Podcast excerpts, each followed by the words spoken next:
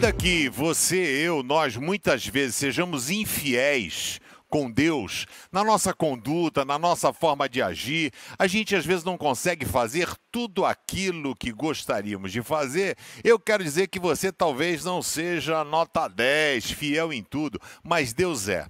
E a fidelidade de Deus, porque Deus não muda, as suas misericórdias, elas são inesgotáveis. A Bíblia vai dizer que elas se renovam a cada manhã. E aí, Salmo 91, verso 4, diz assim: A fidelidade de Deus o protegerá como um escudo. E diz mais: através da fidelidade de Deus protegendo você, diz: você não terá medo dos perigos da noite, nem dos assaltos durante o dia.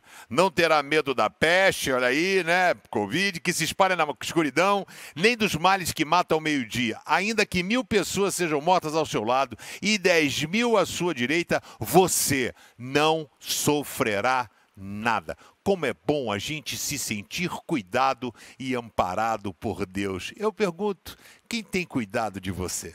Será que você tem a certeza de que Deus, que sua vida está nas mãos de Deus? Olha, se não estiver, coloque agora a sua vida nas mãos de Deus. Mil cairão ao teu lado, dez mil à tua esquerda, mas tu não serás atingido. Essa é a minha oração e o meu desejo para com a sua vida. Que Deus abençoe você. Se inscreve no canal Pense, dá um joinha e compartilhe a palavra de Deus através do teu WhatsApp.